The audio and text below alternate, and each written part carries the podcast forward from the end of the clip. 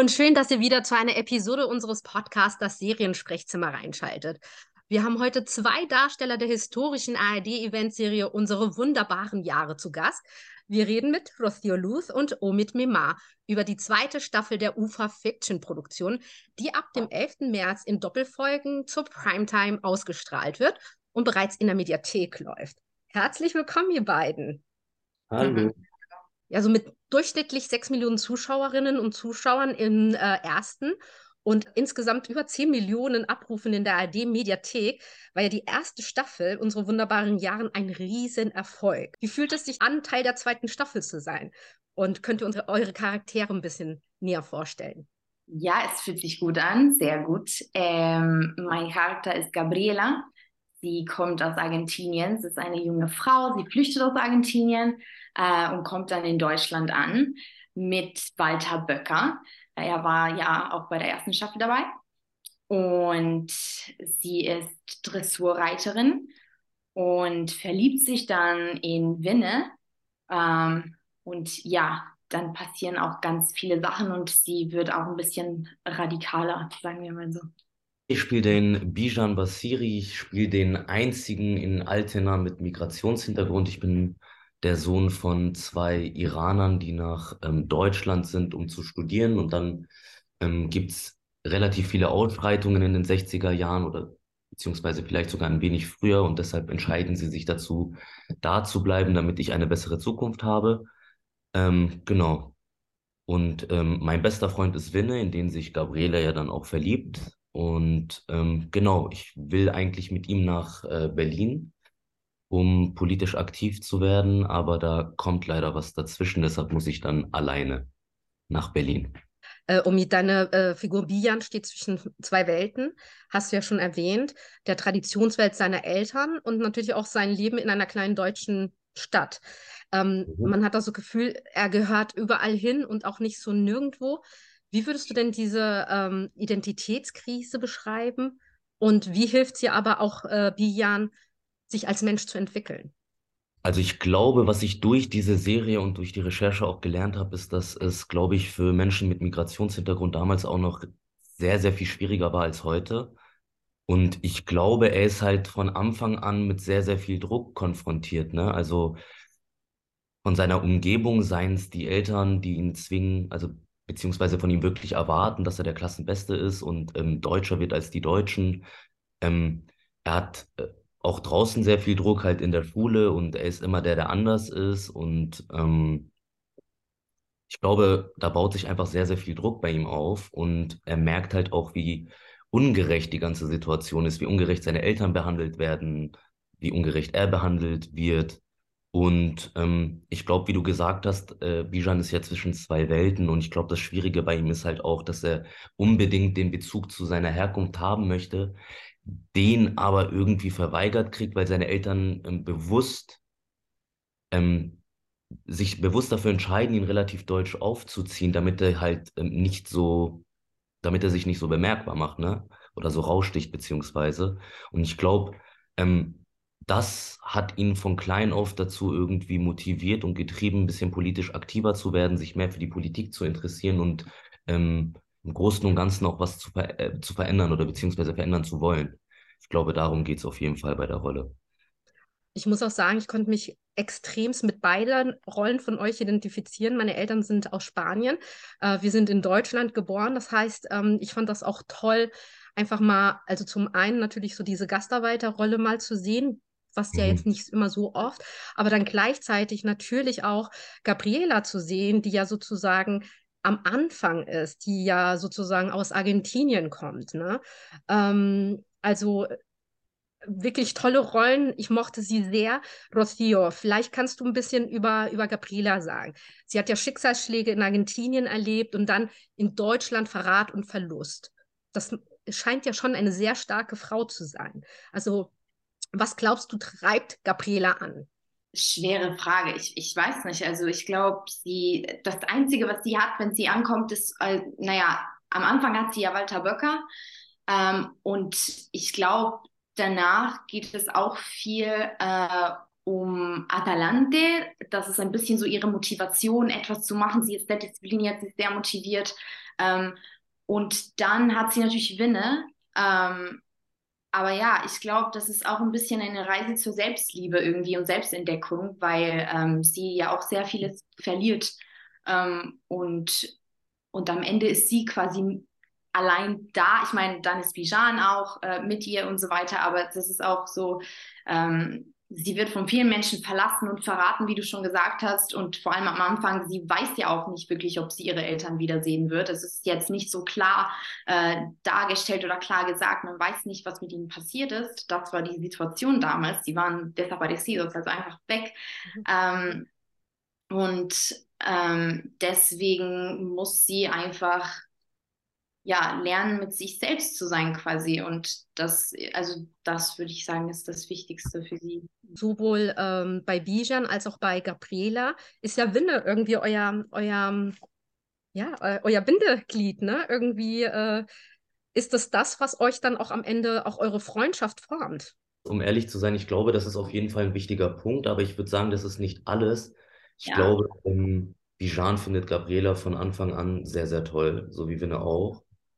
Und ähm, Winne zieht ihm da einen Strich durch die Rechnung, würde ich dann mal sagen. Also ich glaube, dass, ähm, wie gesagt, Bijan sie sehr schnell sehr toll findet und merkt auch, dass sie ein besonderer Mensch ist. Und ich glaube, ähm, wir haben auch eine super Szene zusammen gehabt, wo man halt sieht, dass wir zwei uns halt auch verstehen. Und ähm, ja. das war zu der Zeit halt auch selten. Also ich kann jetzt für meine Rolle sprechen. Ich glaube, Bijan ähm, hat zum ersten Mal mit jemand geredet, der ihn verstehen kann also ja. seine aktuelle Situation verstehen kann, einfach sich irgendwie fremd in einem Land zu fühlen.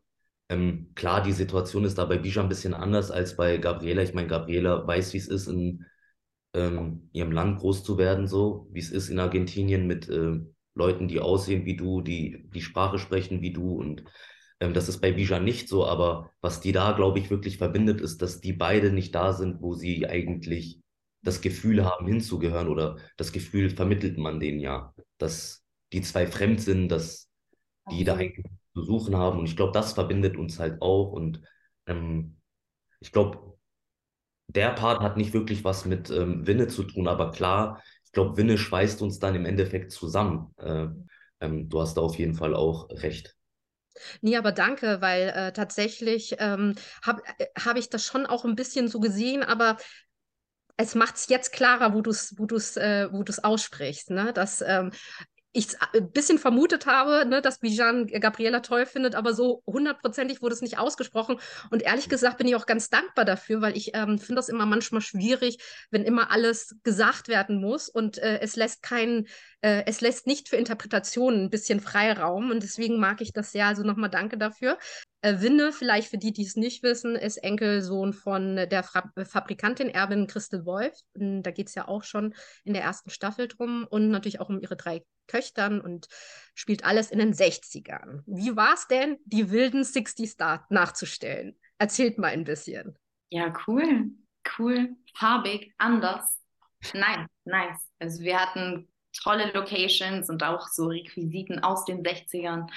Es war lustig auf jeden Fall.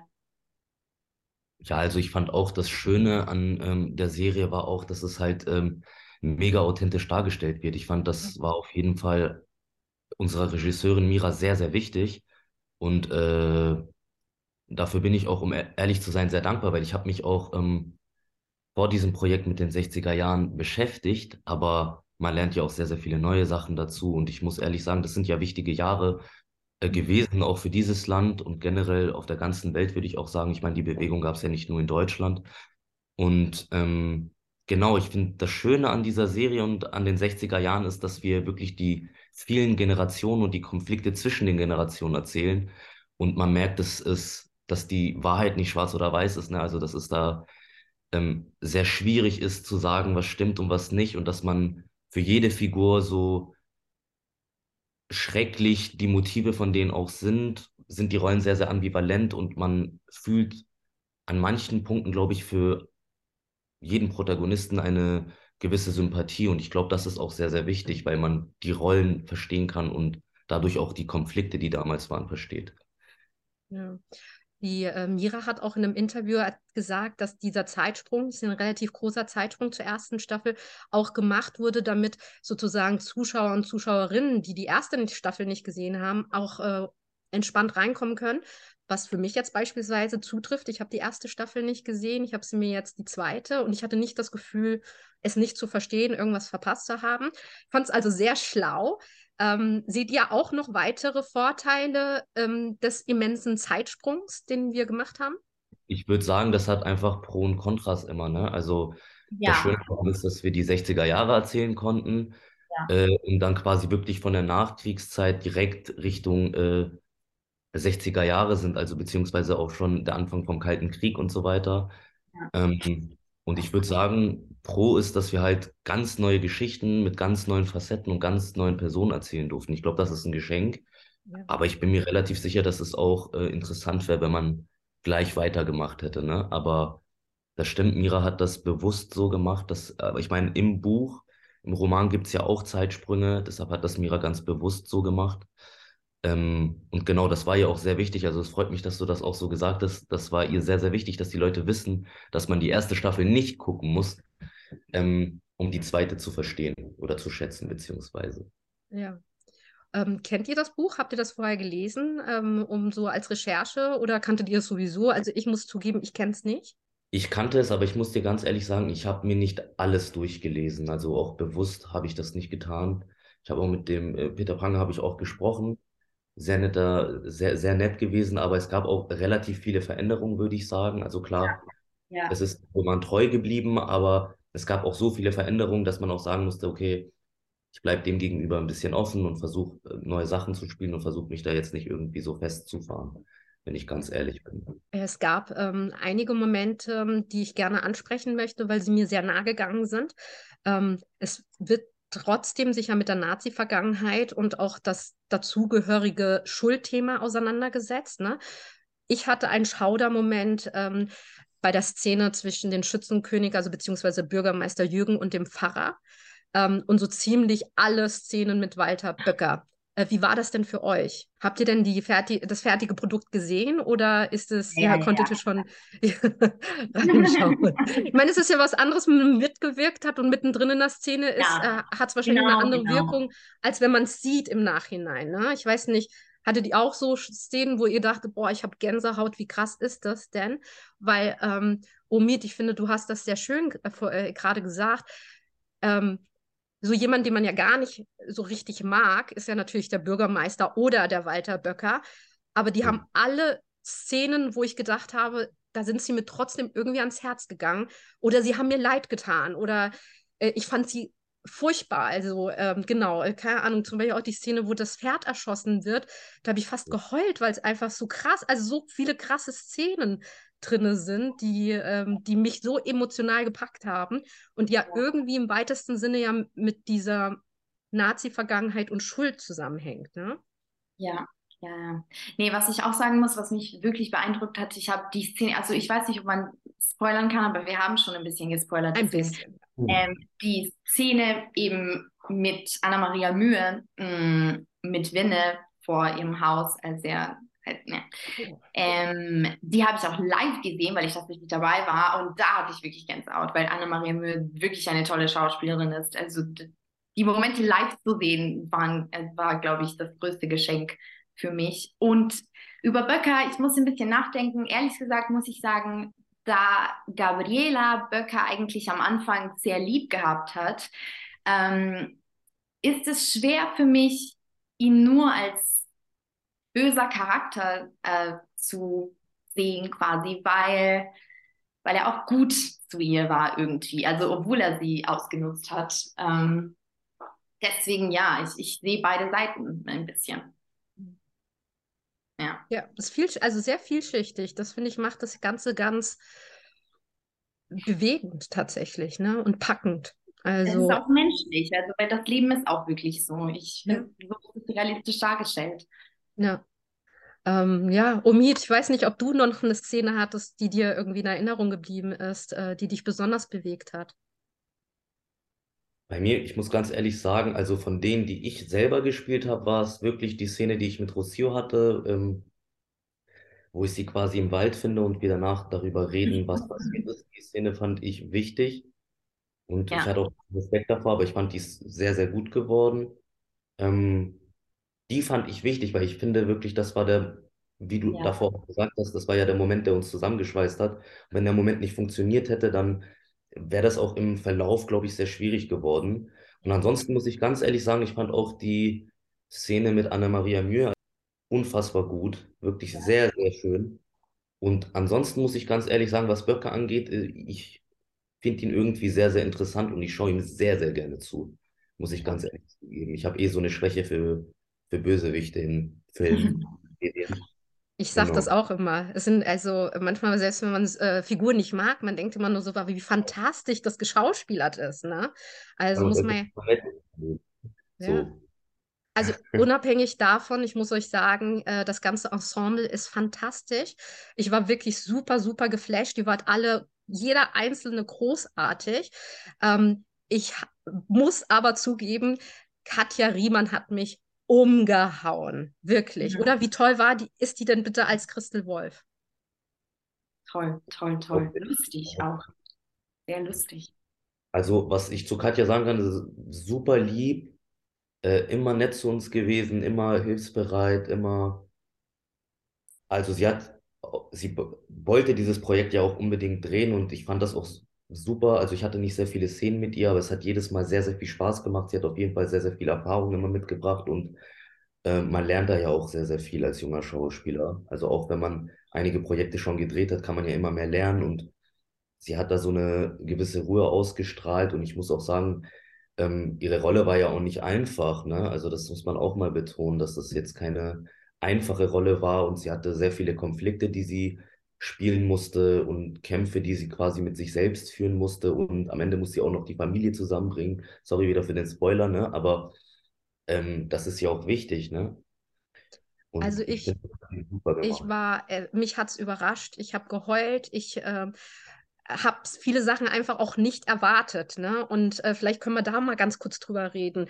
Also ähm, diese, diese zweite Staffel ist ja wirklich hochgradig emotional und es gibt einige tragische Überraschungen, oder? Könnt, würdet ihr das jetzt auch so sagen? Also wenn, wenn ihr diese Serie jetzt, die zweite Staffel anteasen würdet, wie würdet ihr die jetzt jemanden Freunden pitchen? Wie würdet ihr sagen, ey, das passiert in der zweiten Staffel?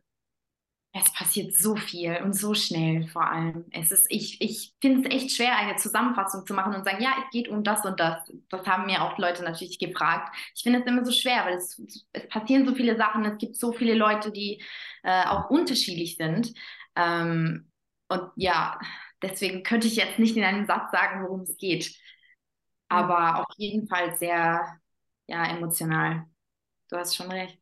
Ich hatte auch das Gefühl, dass ähm, ein Teil äh, dessen natürlich, was auch zu den 60s ja passt, äh, Rollenklischees wurden hinterfragt, hast du immer wieder gesehen. Ne? Also es gab Szenen, ähm, die Frau von einem Bürgermeister in der Bank, die 250 Euro nicht bekommt und wie sie da behandelt wird und gesagt wird, ihr Mann muss kommen, ne? Also ich, wir reden mit ihrem Mann und all das.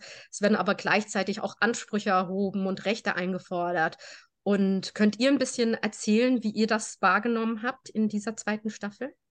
Also diesbezüglich muss ich ganz ehrlich sagen, ich finde, äh, da wir, wie Rossio davor auch gesagt hat, wir erzählen, also die Serie erzählt ja sehr, sehr viele Geschichten und ich finde, das haben wir am Ende auch ähm, sehr, sehr gut erzählt. Also ich meine, anhand von Bijan merkt man ja zum Beispiel auch, natürlich hat er es mega schwer gehabt. Ich glaube, es war überhaupt nicht einfach zu der Zeit als Iraner oder Gastarbeiter oder einfach Mensch mit Migrationshintergrund da groß zu werden. Aber man erzählt trotzdem, dass es möglich war zu studieren, dass es möglich war, Sachen zu tun. Also klar, es liegt auch an meinen Eltern, die ich da hatte, beide Akademiker gewesen, die haben mir das alles natürlich ähm, vereinfacht.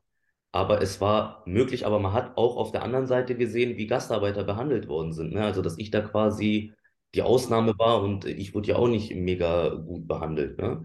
Und genau das fand ich auch bei der, äh, bei den Frauen, muss ich ganz ehrlich sagen, hat man ja gesehen, ähm, wie scheiße sie damals auch schon behandelt worden sind und wie schwierig das war und wie schwierig das auch für Frauen war, irgendwie für sich selbst einzustehen. Und dann auf der anderen Seite hast du trotzdem Rollen wie Katja. Du hast ein Unternehmen, das eigentlich nur von Frauen geführt wird. Du hast, ich finde, die stärksten Figuren in der Serie sind Frauen und das finde ich auch finde ich auch wichtig so, ne, auf jeden Fall. Und ähm, siehst du auch, also, wie gesagt, wir haben ja schon über Katja geredet, also und über ihre Rolle und ähm, also sie ist die Chefin da, auf der anderen Seite ist sie auch Mama und dann muss sie sich auch noch um Winne kümmern und also tausend Aufgaben, die sie meistert und ähm, mit denen sie sich irgendwie beschäftigen muss. Also ich finde, die Serie erzählt irgendwie von allem. Ähm, ja, von allem ein bisschen, ja. ja. Genau, auch die Schattenseiten werden natürlich erzählt und ich finde das auch wichtig. Ne? Also so zu tun, als ähm, gäbe es das alles nicht, finde ich auch falsch, um ehrlich zu sein. Das finde ich, das ist so eine gewisse Ge Geschichtsverfälschung. Und das finde ich halt irgendwie auch oftmals schade in Projekten, wenn das passiert, weil ich finde, dass es wichtig ist, dass man auch erzählt, hey, das war damals so und wir müssen das verändern. Aber andererseits ist es natürlich auch scheiße, also wenn du, ich habe jetzt auch keine Lust, irgendwie Serien zu sehen, wo, wo Ausländer es nur schwer hatten und du siehst, wie schlecht die behandelt worden sind. Ähm, und du siehst auch Frauen, wie sie damals behandelt worden sind. Also ich glaube, es ist auch wichtig, da zu zeigen, dass es nicht nur sowas gab oder gibt und dass es jetzt auch anders ist und noch besser werden muss. Also ich glaube, das spielt alles eine sehr wichtige Rolle. Also wie gesagt, diese Gastarbeitergeschichte, die war für mich total wichtig, weil ich ja ein Kind von Gastarbeitern bin, sozusagen. Ähm, deswegen ähm, hat mich das sehr gefreut, weil es geht ja auch im Leben oft damit, dass man sich auch identifizieren muss als Zuschauer. Ne? Ähm, und wie wenig sehen wir. Und ich rede ganz oft mit meinen Eltern über ihre Geschichte. Die sind als Teenager nach Deutschland gekommen äh, mit ihren Eltern, ne? so wie, wie ihre Geschichte ist und wie sie hier das erlebt haben. Deswegen äh, feiere ich das total. Also auch da nochmal danke, dass, äh, dass ihr das auch so schön äh, noch zusammenfasst. Ja, ähm, Rocio, ich muss eine Szene, da habe ich dich gefeiert. Da habe ich wirklich laut gelacht und geklatscht. Und das war eine ganz kleine Szene.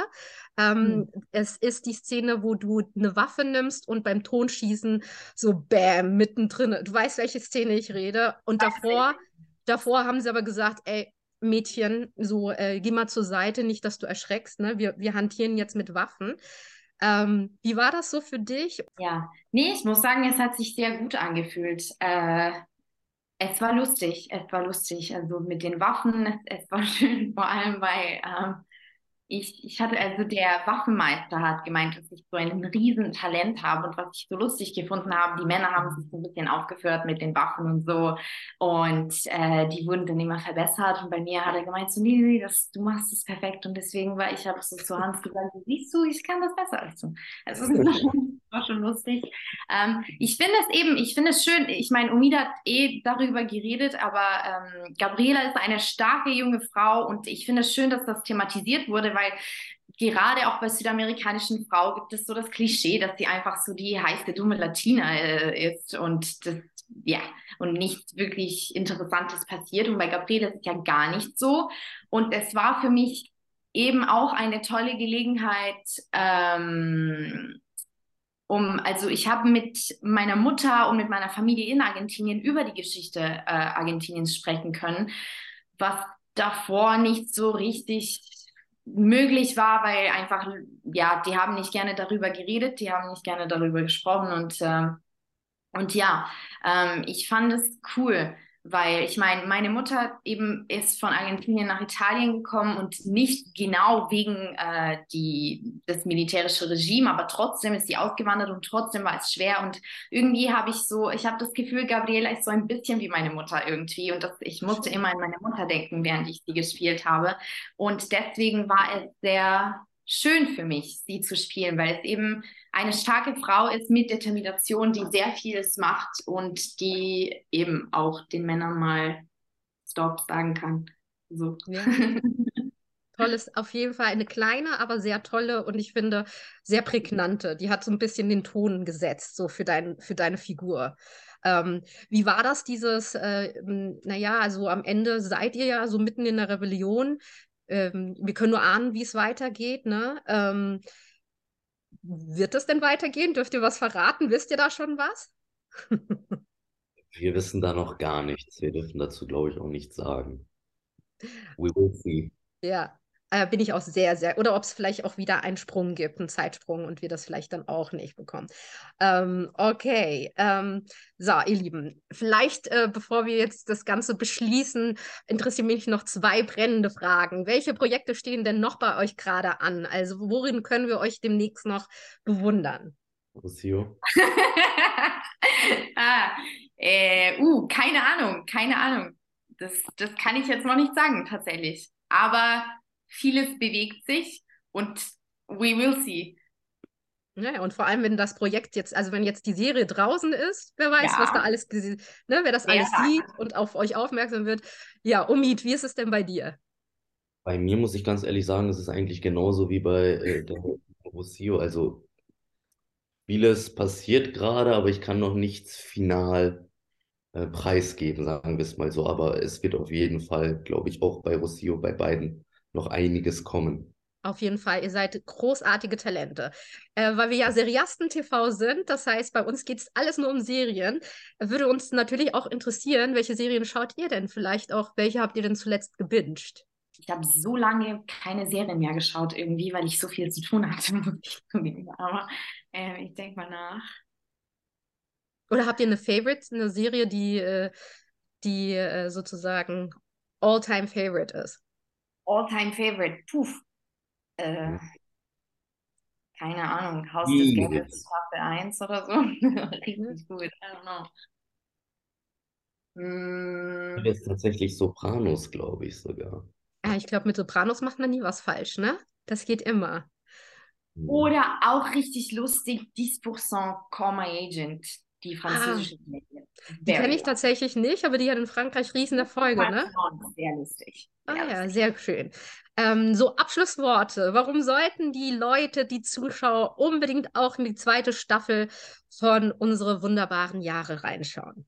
Rocio, fang du doch an. Uh, äh, weil ich dabei bin, obviously. Nee, keine Ahnung, weil äh, tolle Schauspieler, coole Geschichte, ähm, 60er Jahre. Ja. Ja, ich würde sagen auch, wir erzählen super, super viele Geschichten. Ich glaube, jeder kann sich irgendwo mit irgendwem identifizieren. Jeder wird auch äh, Leute aus der Serie ja. hassen können. Jeder wird ähm, sehr viele Emotionen haben können. Sehr viele Geschichten werden, wie gesagt, erzählt. Super tolle Schauspieler, wie Rossio schon gesagt hat. Und äh, wir erzählen von sehr, sehr wichtigen Jahren. Es wird sehr, sehr authentisch ähm, den Leuten nahegelegt und ähm, sehr interessant auch gestaltet. Sehr viele Emotionen, sehr viel Action. Ich glaube, alles ist mit dabei. Und sehr gute Bilder auch. Kamera ist wirklich super, super. Richtig. Kann ich alles bestätigen. Kann ich wirklich als Zuschauerin bestätigen. Ich würde euch auch sagen, schaut da unbedingt rein. Es ist wirklich gut gemachtes deutsches Fernsehen, was wir manchmal bemängeln. Und das ist aber wirklich unfassbar wunderbar. Und ihr beiden fantastisch. Ich bin sehr gespannt, worin wir euch demnächst wieder sehen werden. Vielen lieben Dank, dass ihr euch die Zeit genommen habt, für uns äh, in unserem Seriensprechzimmer zu kommen und eure, über eure Serie zu reden. Lieben Dank. Sehr gerne. Und ganz kurz zum Abschluss noch, die erste ja. Staffel muss nicht gesehen werden. Ich bezeuge das. Ich habe sie leider nicht gesehen. Ich habe es auch nicht kurzfristig geschafft. Aber die zweite habe ich dafür gesuchtet. Das könnte ich sagen. Das war die letzte, die ich gerade gesehen habe.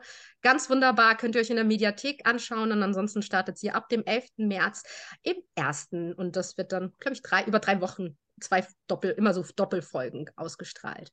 Dann, liebe Rocio, lieber Umid, herzlichen Dank und wie, also gutes Gelingen mit der zweiten Staffel. Ich hoffe, sie bricht Rekorde. Dankeschön. Dankeschön. Dann bis zum nächsten Mal. Tschüss.